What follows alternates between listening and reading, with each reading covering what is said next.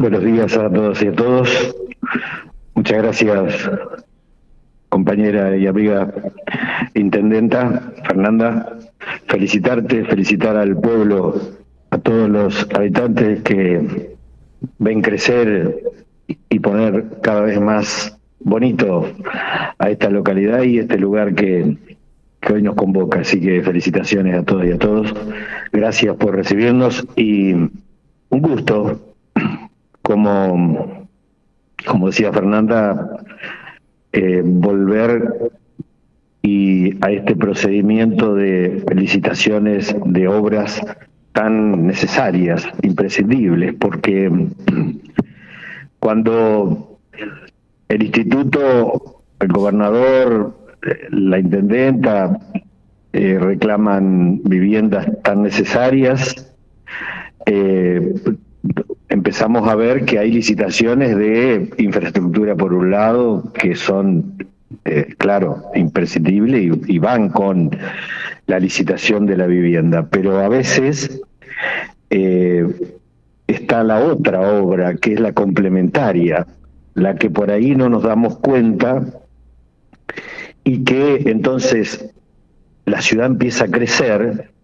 y empiezan a faltar algunos elementos necesarios, como es el agua, como es una estación elevadora local, o como es una cisterna, porque el agua no llega bien. Entonces, eh, la intendenta me acuerdo que, más allá de decirnos, queremos la vivienda y, y por supuesto el municipio va a correr y todos los servicios van a poder dar las factibilidades, pero no se olviden de, que después nos quedamos sin agua,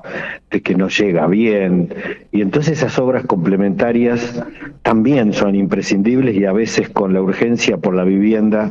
van quedando relegadas. Así que eh, uno piensa que estamos recomponiendo situaciones y no queremos que sufra ninguna consecuencia la gente que está donde se implantan las viviendas y porque le traemos más viviendas que tenga alguna consecuencia y por eso esto se llaman obras complementarias. Así que es lo que vamos a hacer hoy y recomponiendo situaciones para que la sociedad disfrute de que otro vecino tenga vivienda y no que tenga que, bueno, lo importante es que el vecino tenga otra vivienda, no, lo importante es dignificar todo, hacer del sistema social el mejor equilibrio para que se mejore condiciones, no solo pensar en esa urgencia, sino que haya un equilibrio en el sistema y que nadie padezca consecuencias. Así que gracias Fernanda porque nos lo recordabas todos los días. Eh, y, la verdad que tenemos un desafío en, el instituto y en el gobierno, sabiendo que el gobernador Siloto está todos los días tras nuestro para saber cómo van los procedimientos administrativos que, que a veces llevan mucho tiempo y cómo hacer para que se plasmen rápidamente las obras. Así que es verdaderamente un, un desafío, pero una alegría cada vez que venimos para abrir una licitación. Muchas gracias, Fernanda. Gracias a los presentes.